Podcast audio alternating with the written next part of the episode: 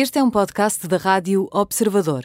Pode ouvir a rádio também em 98.7 na Grande Lisboa e 98.4 no Grande Porto. O fim do mundo em cuecas, o fim do mundo em cuecas. Venham branquinhas, bem lavadinhas, é o fim do mundo em cuecas. Olá David, bom dia. Ora, muito bom dia, como estão aqui? Estamos muito bem. Então hoje vens eh, falar-nos de moda? Hoje venho falar de moda, sim, mas antes disso queria só, ahm, claro, como sempre, contar-vos uma, uma, pequena, uma pequena mensagem que recebi hoje de manhã. É sempre bom quando um fã ah, nos manda uma mensagem, um fã do programa. Eu recebi uma mensagem hoje de manhã que dizia assim: Olha, David, hoje acordei com a música do fim do mundo em cuecas na cabeça. Haverá coisa mais deprimente do que isso. Uma segunda-feira e acordar com logo essa animado, música. fiquei logo satisfeito. Mas pronto, então sim, venho falar de moda hoje. Apanhei uma grande arrelia na sexta-feira e estive a maturar ah, o fim de semana todo esta minha arrelia. Então, então na sexta-feira passada foi, tomada, foi a tomada de posse dos novos deputados, incluindo ah, o- a deputada do LIVRE, Jocine Catar Moreira. E até aqui tudo bem. O problema é que ela trouxe com ela o seu principal assessor, o Rafael Martins, que causou a maior confusão porque apareceu por lá de saia. Eu acho que realmente as pessoas não têm mais nada que fazer do que falar mal. Portanto, dentro, dentro da, ge- da confusão que se gerou, tu és daqueles que acha que não, não- que achas normal que ele tenha vindo de saia. Uh, oh, Carla, uh, quer dizer, primeiro dia, um novo trabalho, alta pressão, pessoa vem nervosa, não é? Quer dizer, eu ainda me lembro, houve um dia que eu estava a começar um novo emprego e levei uma piuga azul uh, e outra preta.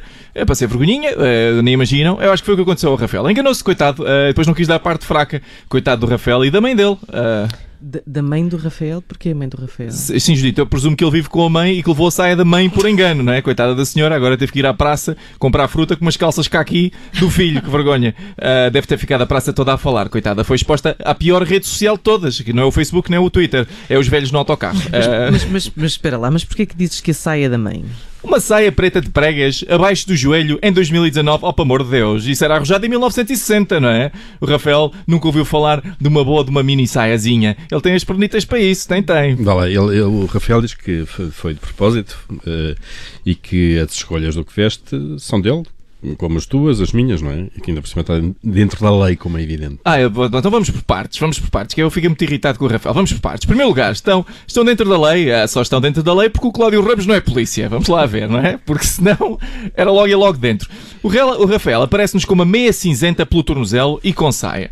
Parece-me, vamos lá, vamos lá ver uma coisa. Se ele vai mostrar a perna, há que fazer uma escolha. Ou piuga curta ou colã. Agora, piuga pelo tornozelo cinzenta. Isto tem todo o sex appeal de um técnico oficial de contas que faz amor sem tirar os piugos. Hum, Bom, e esse é em primeiro lugar. E em segundo lugar? Em segundo lugar, grave, grave na minha opinião, é que se isto, for- é se isto for de propósito, ou seja, tipicamente no primeiro dia a pessoa tende a vestir-se mais formalzinha para causar uma boa impressão e depois a pouco e pouco vai relaxando. Ora, se o Rafael já está a vestir isto no primeiro dia, eu, eu acho que ele antes do Natal vai aparecer eh, vestido de bailarina de samba, com umas plumas, lantejoulas e em fio dental. Vai ser preciso andar com uma daquelas toalhas atrás para limpar as cadeiras do Parlamento, como no ginásio. É que aquilo é cadeiras em pele, aquilo não, não respira bem. Mas tu disseste no início que isto causou uma arrelia enorme, uma arrelia grande. Porquê?